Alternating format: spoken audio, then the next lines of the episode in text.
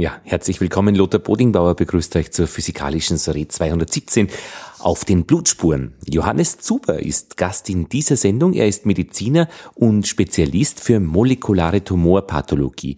Er forscht am Institut für molekulare Pathologie in Wien. IMP heißt das. Er forscht mit seinem Team an zielgerichteten Krebsmedikamenten. Und Johannes Zuber wurde vor kurzem mit dem Deutschen Krebspreis 2016 in der Kategorie experimentelle Krebsforschung ausgezeichnet. In dieser Ausgabe der physikalischen Soiree spricht er in der Reihe Spurensuche im Blut über seine Forschung und die Verbindung dieser Forschung zu unserem Leben. Nicht jede Spur haben wir zu Ende geredet, es gäbe sicher in jedem dieser Punkte mehr zu erzählen, aber wir haben einfach einmal miteinander geredet über das, was er tut und ja, es war sehr schön und furchtbar spannend. Ausgewählte Ausschnitte aus diesem Gespräch gibt es dann im Österreich 1 Radiokolleg ab 14. März 2016 eine Sendereihe über das, was unser Blutbild verrät. Aber jetzt Johannes Zuber im Gespräch. Sie haben ein ganz anderes Blutbild vom Blutbild. Ich, ich, habe, ich habe ein anderes Blutbild. Wir sind äh, sehr fokussiert auf das kranke Blutbild, äh, nicht das gesunde Blutbild. Wir versuchen äh, die Krankheit, die schwerstwiegende Bluterkrankung, die man kriegen kann, das ist die ein Blutkrebs oder Leukämie, äh, zu verstehen und nicht nur zu verstehen hinsichtlich seiner Entstehung, sondern auch zu verstehen, wie wir eingreifen können, um diese Krankheit zu heilen. Und dazu benutzen wir äh, das Blut als äh, fast ein Modellsystem auch für andere Krebsarten. Äh, das, das Blut ist sozusagen ein, ein sehr einfach verfügbares äh, Abbild einer ganzen Reihe von Krebsarten, die wir am Blut eigentlich immer begonnen haben zu verstehen. Das Blut hat eine Vorreiterrolle gespielt im molekularen und mechanistischen Verständnis von Krebs. Die ersten krebsauslösenden Gene wurden in Blutkrebsarten entdeckt. In Hühnern und in Ratten und später dann auch im Menschen. Viele dieser Gene waren an Blutkrebsentstehung beteiligt. Man hat später mit Blutkrebsuntersuchungen das erste Mal sozusagen ein Krebs induzieren können in, einem, in einer gesunden Blutzelle, indem man ein Gen verändert hat. Auch das hat das erste Mal in der Leukämie stattgefunden. Man hat jetzt mittlerweile durch neue Sequenzierverfahren einen ganz kompletten Blick auf genetische Veränderungen in Tumoren bekommen. Und auch dort war wieder das Blut der Vorreiter, denn das erste Krebsgenom, was sequenziert wurde, ist ein Genom einer Leukämieerkrankung gewesen. Und die erste Serie von Genomen, die danach kamen, waren immer noch Leukämie-Genome. Also das waren auch die ersten Genomblicke, die wir auf den Krebs hatten. Und Leukämie hat auch im positiven Sinne eine, Sonderrolle gespielt, weil Leukämie ist äh, letztendlich der erste Krebs gewesen, den wir mit Medikamenten heilen konnten. Das ist zu Beginn erstmal die Chemotherapie. Wir können eine geringe Prozentzahl, aber immerhin eine, eine Prozentzahl von Patienten allein mit Chemotherapie heilen. Und die Leukämie ist auch die Krebsart gewesen, bei der äh, das erste Mal diese zielgerichteten Therapieverfahren, die spezifisch auf irgendwelche Gene äh, wirklich einen riesigen Unterschied äh, für Patienten gemacht haben. Das berühmteste Beispiel ist die sogenannte chronisch-myologische Leukämie, wo es ein ganz spezifische Genmutation gibt, äh, gegen die man irgendwann ein Medikament bauen konnte. Und dieses Medikament hat wirklich diese eine Blutkrebsart von einer äh, sehr ungünstigen Erkrankung mittlerweile zu einer weltweit gut beherrschbaren Erkrankung gemacht. Das ist unser, unser, unser Traum von einer Verbesserung der Krebstherapie, dass wir durch gezielte auf die Genetik der Krebserkrankung abgestimmte Verfahren Krebs heilbar machen können. Und dort leuchten wieder die Leukämien als das Beispiel einiger Arten der Leukämien, nicht alle Leukämien. Also wenn Leukämie, dann hätten wir gerne diese Art, weil da geht's wirklich schon ganz gut zu heilen. Man kann das so sagen, im, im, im weiten Feld der Leukämien gibt's ein paar Krebsdiagnosen, die sind das Glück im Unglück weil man mittlerweile so gute Therapien hat, dass man Patienten sagen kann, mit über 90 Prozent Wahrscheinlichkeit werden sie entweder die Krankheit ganz lang kontrollieren können oder sogar heilen können. Äh, das sind immer noch nicht die Mehrzahl der Leukämiefälle, aber es sind diese einzelnen Fälle, die uns zeigen, wo wir hinkommen können, wenn wir Krankheiten genetisch verstehen und genetisch auch therapeutisch angehen. Und wir reden dann noch nicht über die so individualisierte Therapie, dass sie auf mich als einzelnen Menschen abgestimmt ist. In gewisser Weise ja, weil wir ja genau nach diesen Mutationen suchen, bevor wir die Therapie anfangen. Nur ist es in der Leukämie so, dass bestimmte Mutationen mit einem bestimmten Erscheinungsbild der Leukämie einhergehen. Das heißt, wenn wir eine bestimmte Art der Leukämie sehen, dann ist die Wahrscheinlichkeit, dass eine bestimmte Mutation vorliegt, sehr hoch. Aber wir testen immer noch, ob sie tatsächlich vorliegt. Und nur dann machen diese spezifischen Therapien Sinn. Es gibt immer noch so ein paar Wölfe im Schafspelz, die verkleiden sich und sehen aus wie eine solche behandelbare, durch zielgerichtete Therapien behandelbare Leukämien, die dann diese Mutationen nicht tragen und die sprechen dann auch entsprechend nicht an. Jetzt muss ich an dieser Stelle fragen, wo findet denn die Leukämie eigentlich genau statt, die Krankheit? Im weißen Blutkörperchen, das schon in der Blutbahn schwimmt oder irgendwie an ganz anderer Stelle irgendwo im Knochenmark? Die Krankheit beginnt in Vorläuferzellen im Knochenmark. Und das ist eine Krankheit, wie man heute weiß, die sich entwickelt über wahrscheinlich viele, viele Jahre. Äh, man hat mittlerweile äh, auch Knochenmärkte von gesunden älteren Menschen äh, sequenziert oder Blut, weiße Blutkörperchen Vorläuferzellen sequenziert und hat gefunden, dass viele der Mutationen, die man in Leukämiezellen findet, in normalen älteren Blutzellen vorhanden sind. Und erst die Kombination, eine bestimmte Kombination von Mutationen löst dann wirklich die Leukämie aus. Wir haben also alle ein schmorendes Risiko in uns, Leukämie zu entwickeln. Die wenigsten tun das letztendlich. Es ist nicht, es ist nicht die häufigste Krebsart. Also es gibt diese Mutationen auch in normalen, alternden Blutzellen. Man sieht auch, dass die gewisse, wenn die diese Mutationen haben, gewisse Wachstumsvorteile haben. Also auch ein normales Blut kann sich so benehmen, ein bisschen so benehmen wie eine Krebszelle, dass es nämlich die Überhand gewinnt. Aber die wirkliche Entartung, dass es sozusagen die völlig selbstständige und vom Körper losgelöste Teilung dieser Zellen, letztendlich jegliche Organbarrieren ignorierend, weiter wachsende weiße Blutkörperchen, die letztendlich dann auch die Gefäße verstopfen, die Gefäßwände infiltrieren, die Organfunktionen lahmlegen und auch das Knochenmark in seiner normalen Funktion äh, hemmen, äh, das, das kommt dann erst zustande, wenn verschiedene Mutationen ähm, kooperieren in relativ komplexen Mustern. Jetzt habe ich dann doch schon mit einigen Leuten gesprochen über Ihre Arbeitsweise mit dem Blut. Wo sind denn Sie jetzt genau? Was machen Sie an Ihrer, in Ihrer täglichen Arbeit an dieser ähm, Fragestellung Leukämie äh, heilen? Wir oh, Entschuldigung, ja. oder verhindern. Verhindern geht ja nicht, aber vielleicht ja.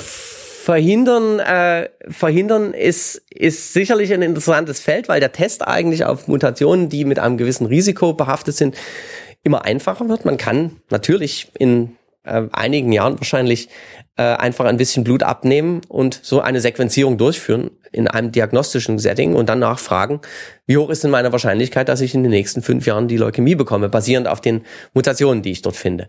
Das ist ein ganz realistisches Szenario. Daran forschen wir nicht, sondern wir nehmen immer die ausgebrochene Krankheit als und den Beginn unserer Arbeit. Wir nehmen die aggressive und schlecht behandelbare Leukämie als Einstiegspunkt und versuchen nun über genetische Verfahren Wege zu finden, diese Zellen zu töten. Wenn man das ganz simpel sagen will, ist, wir haben genetische Verfahren in der Hand, um ganz spezifisch einzelne Gene auszuschalten in diesen Zellen. Und das können wir in großen Stil machen und fragen dann, welches Gen, wenn wir es ausschalten, tötet denn die Leukämiezelle und lässt die normale weiße Blutkörperchenzelle am Leben. Und das ist unser Standardexperiment. Und diese Experimente sind über die letzten Jahre einfach in ihren technischen Möglichkeiten. Wir sehen jetzt gerade eine Revolution an neuen genetischen Verfahren, um diese Frage, diese simple Frage, welches Gen braucht die Krebszelle? Welches dieser Gene, die die Krebszelle braucht, braucht die normale Zelle vielleicht nicht so stark? Und der Unterschied, ganz simple Differenz dieser beiden Genlisten zeigt uns Gene auf, die wir möglicherweise angehen können, um Krebs zu behandeln. Und da ist äh, Ihr Ziel jetzt in der Blutbahn oder im Knochenmark dort, wo diese Vorläuferzellen sind? Letztendlich müssen wir, um eine Leukämie beherrschen zu können, Leukämiezellen in beiden Vorkommensorten töten, effektiv.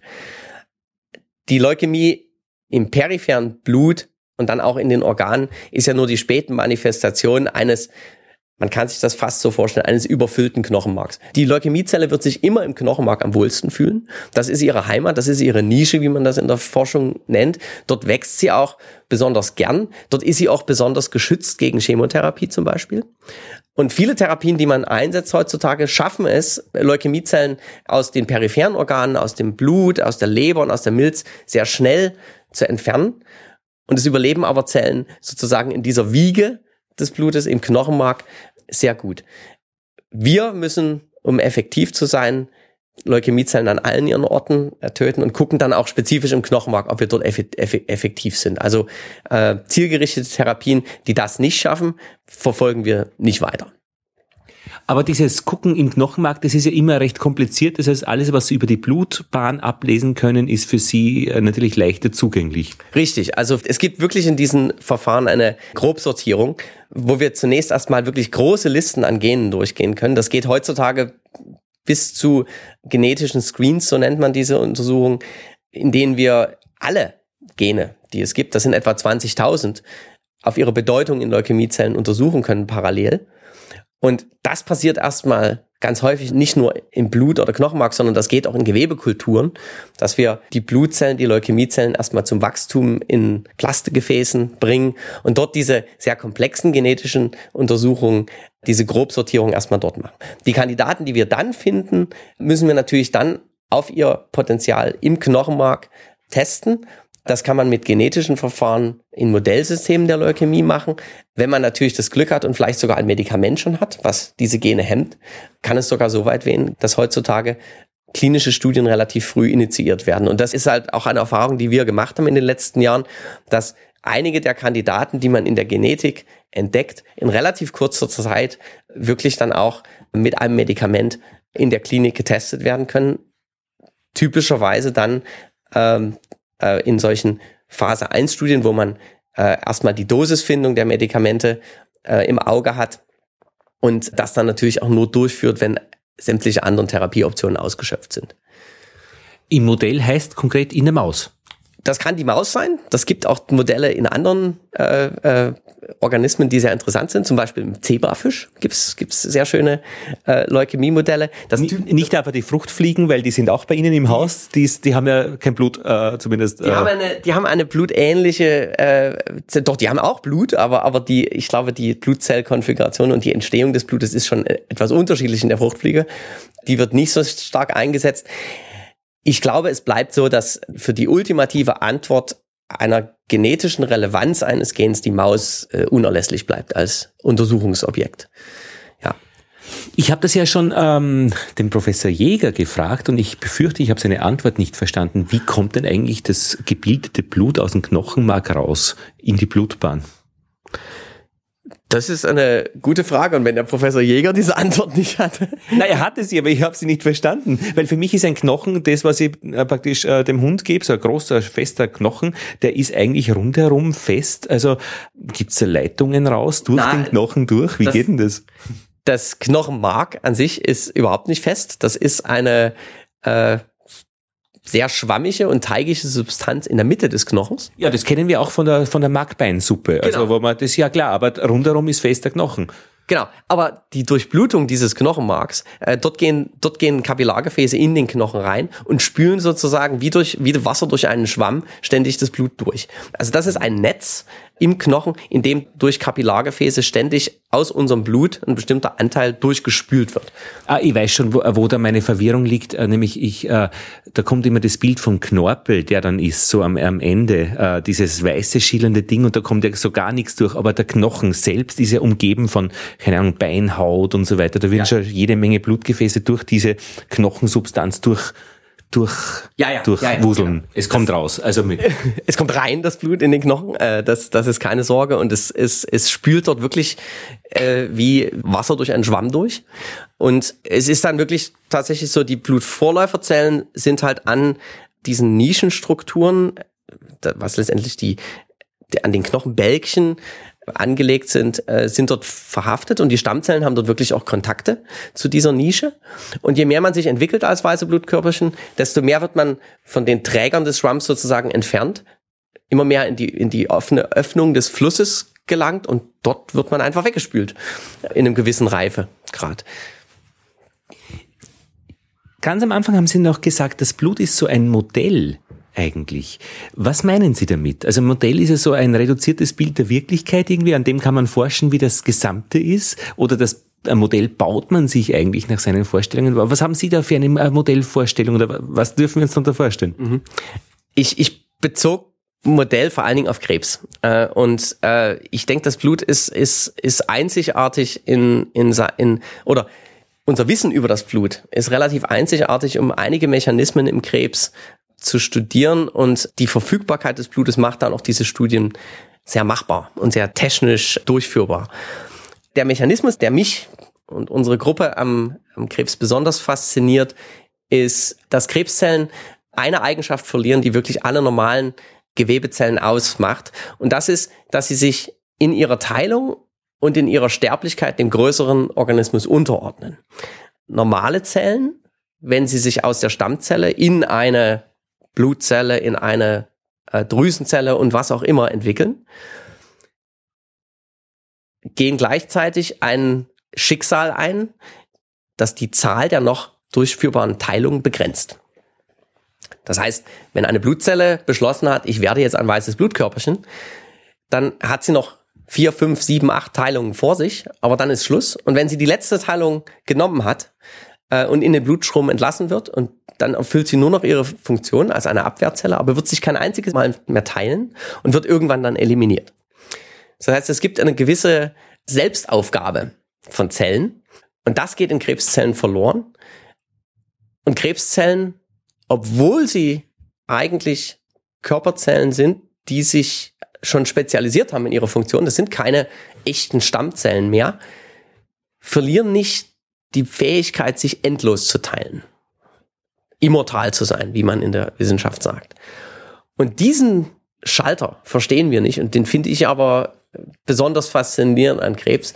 Was schaltet diese wirklich äh, in die Biologie aller Organismen eingebrannte Verknüpfung von Spezialisierung und endlichem Leben auf dieses unendliche Wachsen wie ein Bakterium oder wie äh, einzellige Lebewesen. Und, und, und äh, diesen Schalter zu verstehen, äh, dazu ist das Blut perfekt geeignet, weil man im Blut diese Phänomenologie sehr, sehr gut studieren kann. Man kann, man hat sehr gute experimentelle Essays, um Unsterblichkeit zu messen um zu messen, ob die Zellen sich noch weiter spezifizieren, ob sie noch reifen als Gewebezelle oder ob sie eingerastet sind in diesem Prozess, weil man im Blut, wie eigentlich in keinem anderen Gewebe, wirklich die ganze Hierarchie kennt, von Stammzelle zu den ersten Spezialisationszellen. Das zweigt sich auf wie ein Stammbaum bis hin zu den Reifenzellen und da kennt man in jedem Stadium dieses Prozesses Oberflächenmarker, und zellbiologische Kriterien, um diese Zellen immer zu charakterisieren. Das heißt, wenn ich solche Phänomene wie Unsterblichkeit und fehlende Differenzierung, fehlende Ausreifung studieren will, geht das in der Blutzelle am besten, weil ich weiß, wie das dort aussieht. Ja, in, in anderen Krebsarten, denke ich, ist dieser Mechanismus mindestens genauso wichtig, aber dort haben wir nicht so viel Wissen. Was unterscheidet die Stammzelle von der frühen Vorläuferzelle, von der etwas weiterentwickelten Vorläuferzelle und von der Reifenzelle. Das geht im Blut äh, wie in keinem anderen Organsystem. Einen großen Sprung in der, im Erkenntnisgewinn hat beim Blut die Färbetechnik gemacht dass man nämlich bestimmte Komponenten dann in einer anderen Farbe sieht unter dem Mikroskop und so hat man einfach sein, seinen Blick differenzieren können. Sie sprechen äh, bei diesem Stammbaum, um das zu erkennen, ja aber gar nicht einmal vom optischen, oder? Sie sprechen von genetischen Untersuchungen, oder wovon sprechen Sie da genau? Was? Es, ist, eine, es ist eine Zwischenstufe zwischen, die alten Färbetechniken sind faszinierend und die alten Zytologen sind wirklich faszinierend, was sie aus wirklich ein paar gefärbten Zellorganellen lesen konnten, auch hinsichtlich von Leukämiediagnosen. Das ist leider auch Wissen, das immer droht verloren zu gehen mit viel äh, ausgefeilteren Diagnosetechniken. Die rein genetische Analyse von Zellen ist das andere Extrem. Und was wir aber benutzen in den Blut, in Blutzellen sind bestimmte Sätze von Oberflächenmolekülen. Das sind also Moleküle, die auf der Zelle exprimiert werden, die in, in der Membran verankert sind, die man von außen auch färben kann über Antikörper und die letztendlich wie ein Barcode funktionieren vom Reifegrad und von der Entwicklungsrichtung der Zelle. Also das heißt, wir kennen für jedes dieser Entwicklungsstufen von der unreifen bis zur ganz reifen Blutzelle Kombinationen von solchen Oberflächenmolekülen, die uns anzeigen, wer diese Zelle ist. Es ist dann doch wieder ein Färben letztlich. Es ist ein Färben mit Antikörpern und mit in diesem Falle gekoppelten Fluoreszenzmarkern, die wir dann in Maschinen, die sich auch übrigens Fax nennen, was immer kompliziert ist, weil wenn ich sage, wir haben uns ein neues Fax gekauft für 150.000 Euro, dann fragen sich viele Leute immer, was dieses Faxgerät denn alles kann. Aber es ist halt ein Fax mit ACS geschrieben äh, und nicht mit AX. Und das sieht dann sozusagen die unterschiedlichen Fluoreszenzmoleküle auf den Zellen leuchten. Und je nachdem, wie wir die zugeordnet haben, wissen wir dann auch, welche dieser Oberflächenmoleküle auf den Zellen drauf sind. Also im Endeffekt schauen Sie, leuchtet an dieser Stelle etwas auf, ein Lichtblitz. Aber nicht, Sie lösen das nicht optisch vergrößert auf, sondern Sie sagen einfach nur, ist da etwas hell. Genau. Die Untersuchung ist dann, dass die Zellen wirklich als einzelne Zellen durch ganz, ganz kleine Kapillaren fliegen und in dieser Kapillare sind Serien von Lasern angebracht. Äh, die beschießen diese Zellen mit unterschiedlichen sogenannten Anregungsfrequenzen oder Wellenlängen in dem Falle. Und dann misst man, äh, was für ein Licht diese Zelle aussendet. Und je nachdem, ob ein bestimmtes Fluoreszenzmolekül gebunden hatte, weil das Oberflächenmolekül da ist, weil der Antikörper, der das Fluoreszenzmolekül an das Fluoreszenzmolekül gekoppelt war, dort gebunden hat, sehen wir entweder einen Blitz oder sehen wir ihn nicht. Und dann kann man diese Stärke der Fluoreszenz von den Zellen detektieren und letztendlich in simplifizierten Graphen darstellen. Man sieht nicht mehr optisch die Zelle grün oder rot leuchten, weil es auch von einer einzelnen Zelle schwierig sein könnte in einigen Fällen, sondern man sieht letztendlich Auflösungen in Diagrammen wo man dann sagen kann, aha, diese Zelle hatte das grüne, das rote und das blaue Fluoreszenzmolekül. Das waren folgende drei Oberflächenmarker. Also ist diese Zelle aller Wissenschaft nach eine ausreifende B-Zelle zum Beispiel. Ja, also das kann man dann schon so rückverfolgen. Und wo genau liegt jetzt Ihre Forschung?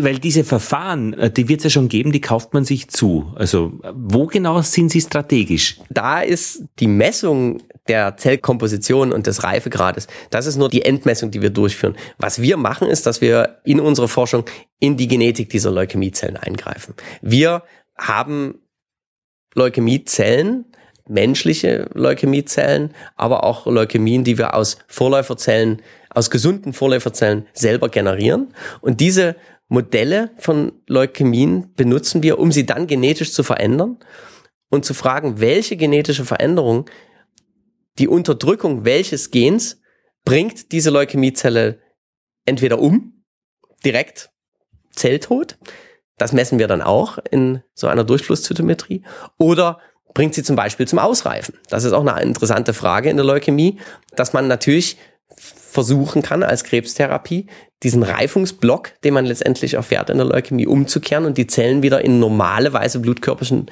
rückzuverwandeln durch bestimmte genetische Eingriffe. Ja. Und was wir machen in unserer Forschung ist, dass wir durch Techniken, die wir diskutieren könnten oder auch nicht, Gene ganz spezifisch unterdrücken können. Wir sehen ein Kandidatengen X und sagen, dieses Gen werde ich jetzt ausschalten in der Leukämiezelle und ich schaue mir an, wie diese Leukämiezelle darauf reagiert. Und jetzt versuche ich zu lernen, entweder im Vergleich zwischen Leukämiezellen und normalen weißen Blutkörperchen oder im Vergleich zwischen Leukämien, die unterschiedliche auslösende Mutationen tragen. Ich versuche Gene zu finden, die spezifisch entweder eine bestimmte Leukämieart oder alle Leukämiearten gegenüber der normalen weißen Blutkörperzelle umbringen, wenn ich sie unterdrücke. Das ist das genetische Experiment, was wir machen. Das hängt dann natürlich an äh, phänotypischen Untersuchungen, wie zum Beispiel dem Fax oder auch der Mikroskopie, dass wir diesen Tod, den wir induzieren wollen, auch sehen können. Jetzt gibt es eine Gruppe Zuber, also ich glaube so 20 Leute sind da am Foto, wenn man im Internet schaut. Ein bisschen weniger. Ein bisschen weniger, genau. Aber sie, sie haben mehrere Menschen, äh, die einfach genau mit ihnen forschen. Und sie wissen alle voneinander, wer wo was wie macht. Und sie entwickeln gemeinsame Pläne und das Ganze. So ist, so ist, so ist Forschung bei ihnen. Äh, so ist Forschung aufgebaut, in der akademischen Forschung zumindest. Es gibt eine gewisse Hierarchie. Das heißt, am Kopf gibt es einen Gruppenleiter oder Principal Investigator, äh, wie man es im Englischen nennt. Darunter gibt es eine Serie von schon promovierten Forschern, das sind die sogenannten Postdocs. Darunter gibt es eine Gruppe von Studenten, die gerade an ihrer Doktorarbeit arbeiten. Und darum gibt es noch Masterstudenten, die sich noch überlegen müssen, ob sie eine Doktorarbeit machen wollen, mal eines Tages in ihrem Leben. Und ganz wichtig, wissenschaftliche Assistenten, die uns unterstützen in unserer Arbeit und an vielen technischen Dingen beteiligt sind. Das ist eine, zwar eine Hierarchie, aber das ist zum Glück nicht so, dass es völlig durchorganisiert ist, sondern es ist vielmehr so, dass dann innerhalb einer Gruppe von 10, 15 Leuten mit gleichen Interessen wirklich ein Team und vielleicht sogar ein bisschen eine Familie entsteht, die eigentlich an einem Strang zieht, die sich die Arbeit ein bisschen aufteilen, wo meine Arbeit viel ist, die Konzepte zu erarbeiten, die Forschungsmittel einzutreiben und die wissenschaftlichen Ergebnisse auch zu kommunizieren und zu publizieren. Das ist unsere Währung. Und ich denke, an dem wichtigsten Element, nämlich die Idee, ziehen wir alle am gleichen Strang. Und ich glaube, die Inspiration teilt sich das Labor wirklich von den Assistenten bis hin zum Chef. Und wir haben alle gute und schlechte Ideen und inspirieren uns da sehr gegenseitig. Also da ist es schon sehr ein Team und weniger eine hierarchische Struktur. Mhm. Ähm, naja, dann geben wir doch einmal 50 Jahre dazu, weil ich meine, wenn ich im Lexikon von 1870 lese, ich weiß noch nicht, wofür das ist, das weiße Blutkörperchen. Sie sagen, äh, Sie würden ganz gerne wissen, was das an- und ausschaltet, also diese Stelle, dass die Zelle sich dann immer weiter teilt und mhm. nicht aufhört. Dann wissen wir das. Kann man sich das vorstellen, dass das dann einmal sein wird? Ich glaube, was Leukämien angeht, eine Zeit eines extremen Umbruchs in der grundlegenden Krebsforschung. Und das ist verschiedenen parallelen Entwicklungen geschuldet. Zum einen haben jetzt durch Sequenzierverfahren die Möglichkeit, die Genetik komplett zu betrachten und den Feind sozusagen direkt vor uns zu sehen, wenn es um Krebs geht. Das ist sehr komplex und sehr gruselig. Wir haben aber gleichzeitig genetische Verfahren, um die alte Frage nach, was tötet eine Krebszelle, ganz neu zu stellen, auf neue Arten zu stellen. Und wir sehen schon aus den ersten Ergebnissen dieser Arbeiten, dass dort ganz viele neue Therapieoptionen, an die wir bisher gar nicht gedacht haben, herauskommen. Und zum Dritten haben wir gerade in den letzten zwei, drei Jahren sehr eindrucksvoll erlebt, wie das Immunsystem eingebunden werden kann in Therapiekonzepte. Und neue immuntherapeutische Verfahren sind auch eine große Inspiration.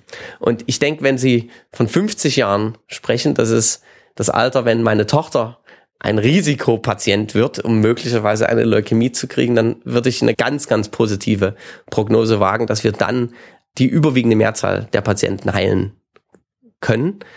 Das wird dadurch möglich sein, dass wir einzelne Therapieverfahren, wo wir jetzt schon Beispiele haben, wo in einzelnen Fällen ein einziges Medikament eine Heilung bringen kann, immer besser kombinieren werden. Wir werden die Liste der möglichen Therapien ausbauen. Wir werden die Immuntherapien viel, viel effektiver machen.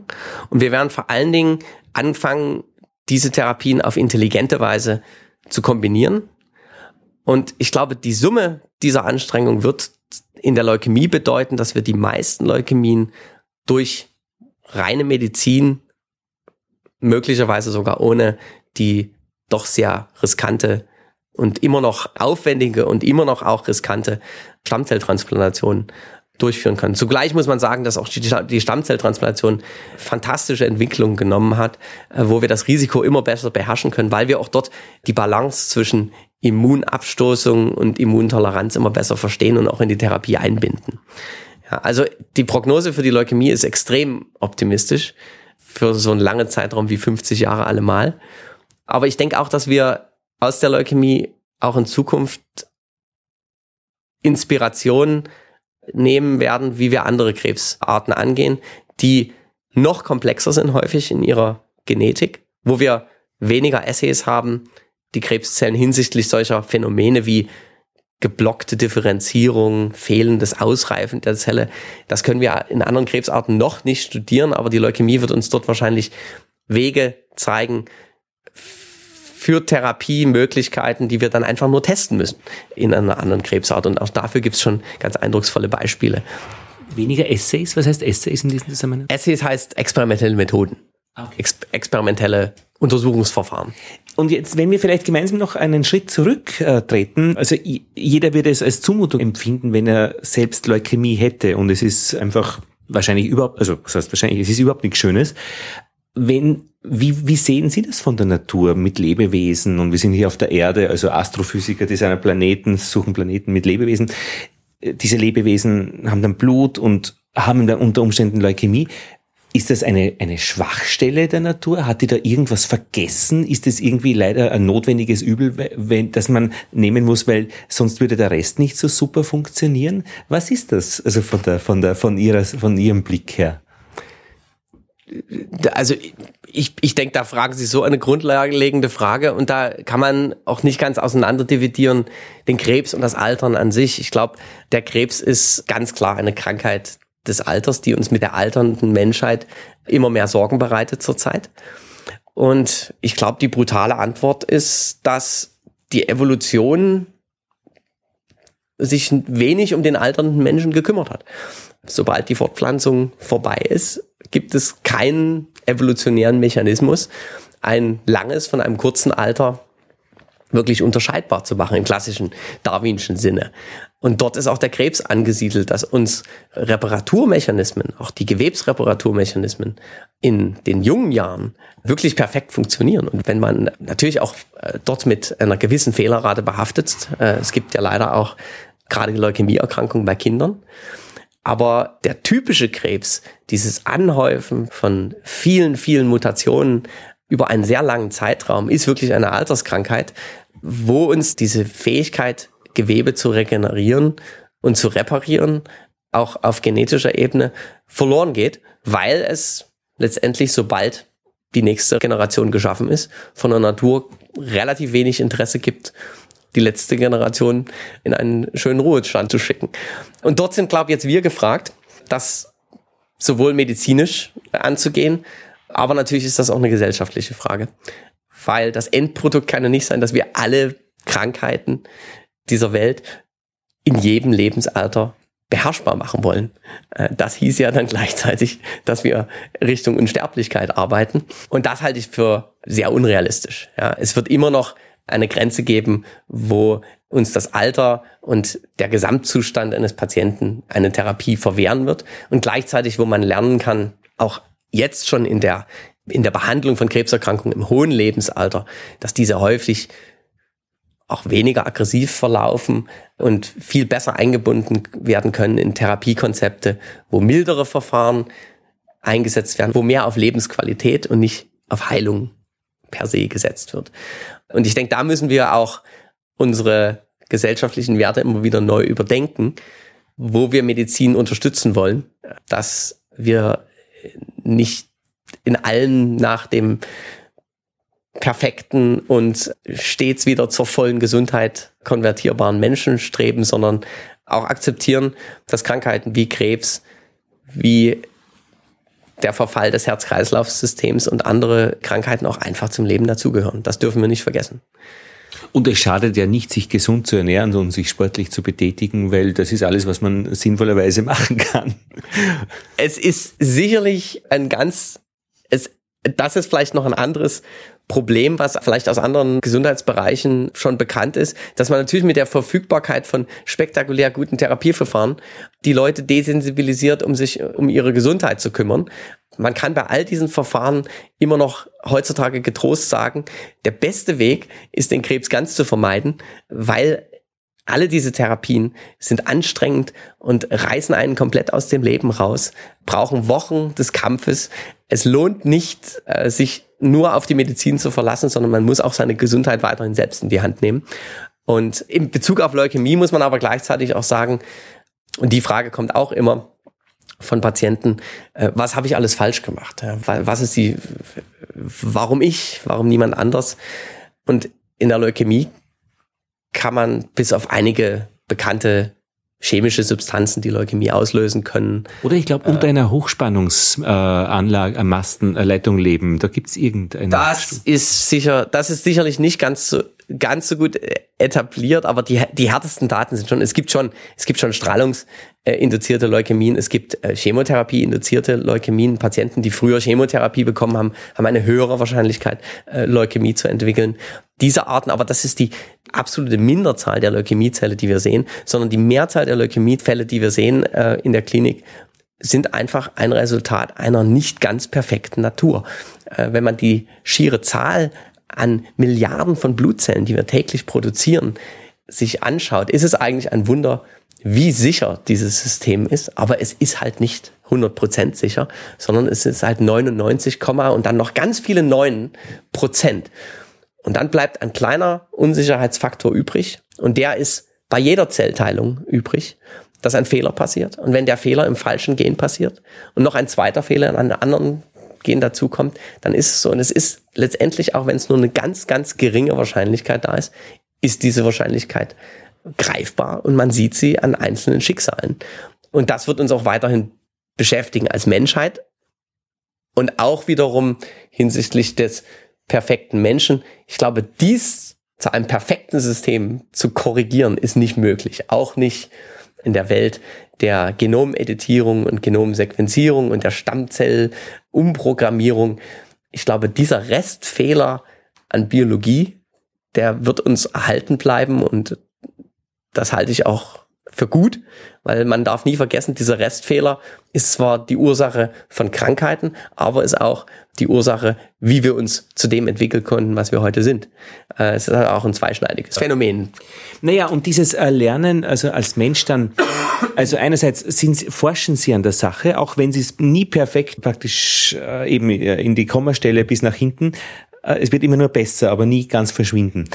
Aber Andererseits ist dann, sind dann wir natürlich alle gefordert, auch mit diesen Wahrscheinlichkeiten umzugehen. Wenn ich einen Test habe, ob ich in fünf Jahren Leukämie kriege, dann muss ich mir jetzt überlegen, ob ich diesen Test äh, anwenden möchte. Und da gibt's ja dann diese differenzierten Geschichten, ähm, wenn eben die Eltern vielleicht beide an Leukämie gestorben mhm. sind. Aber es sind immer dann die ethischen Fragen, die dann eigentlich sehr schnell sehr plausibel werden. Ich glaube, diese Tests, die heute möglich sind, machen immer nur dann Sinn, wenn es wirklich eine konkrete Konsequenz gibt, wie sie ihr Leben basierend auf einem solchen Testergebnis ändern können.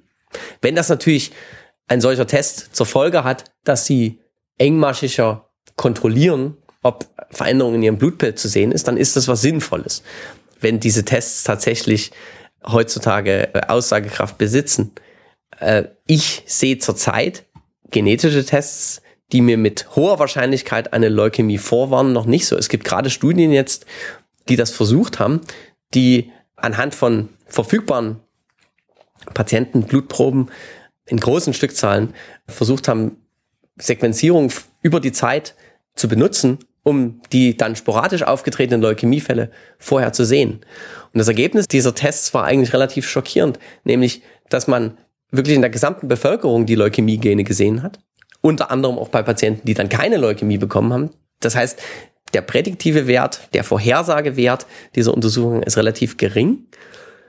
Und wenn man noch tiefer geht, fängt man an, diese Mutationen mit anderen Erkrankungen zu assoziieren. Und was dort relativ spektakulär herauskam, ist, dass die Gene, die man eigentlich gedacht hat, dass sie Leukämie mal vorhersagen können, Leukämie relativ schlecht vorhersagen, aber sie sagen Herz-Kreislauf-Versagen relativ gut vorher was wir überhaupt noch nicht verstehen.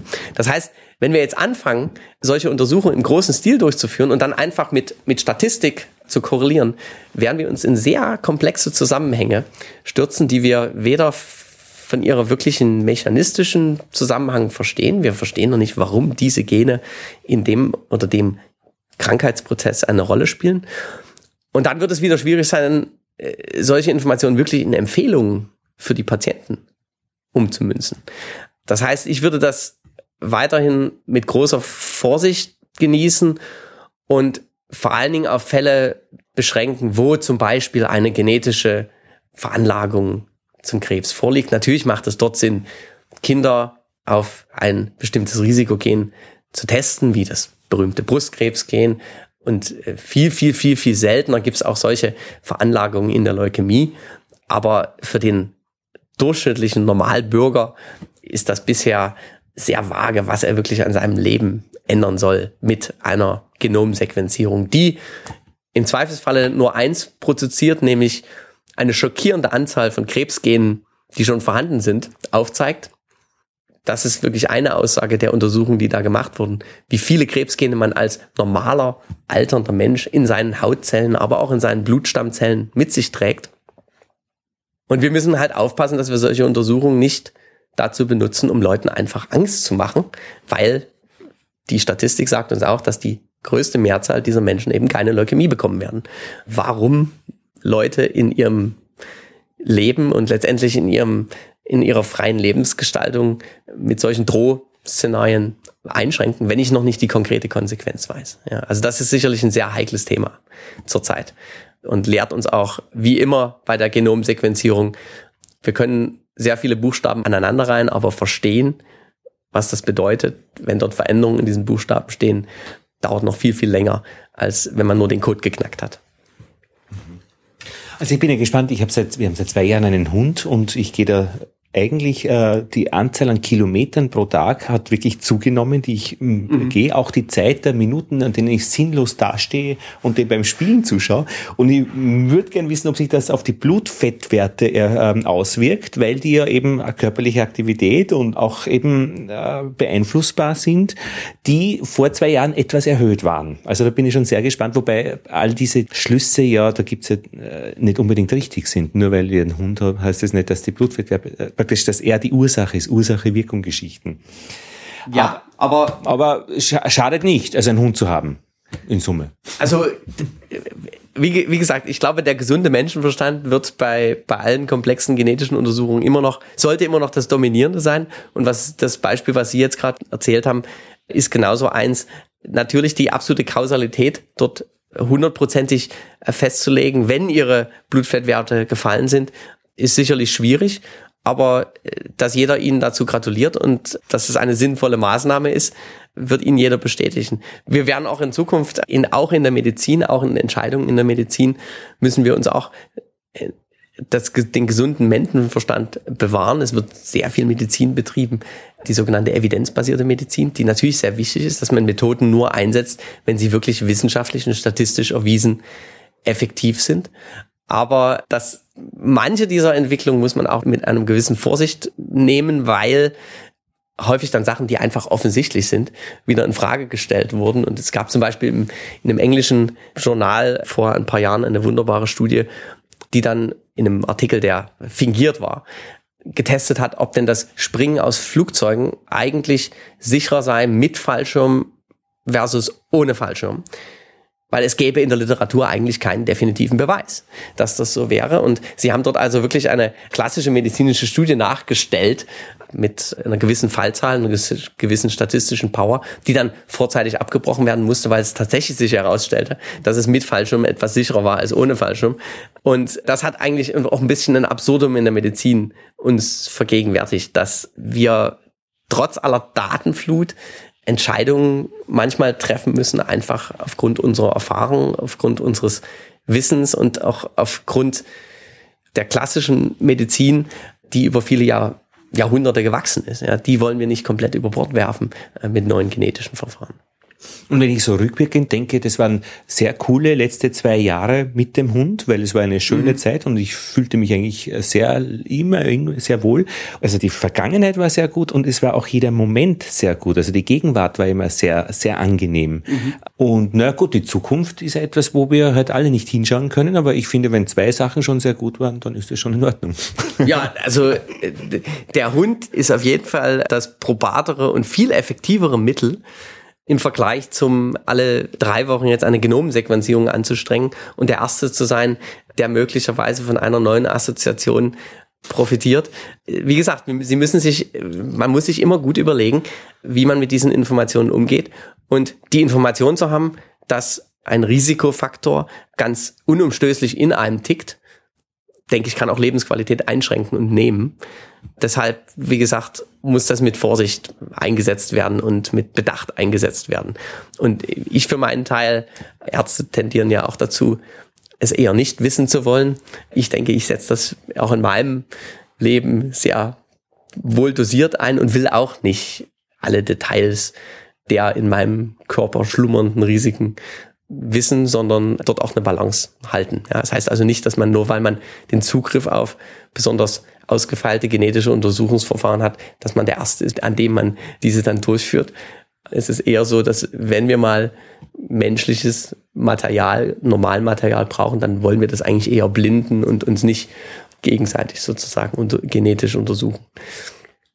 Herr Zuber, vielen Dank für das Gespräch. Ja, ich danke Ihnen.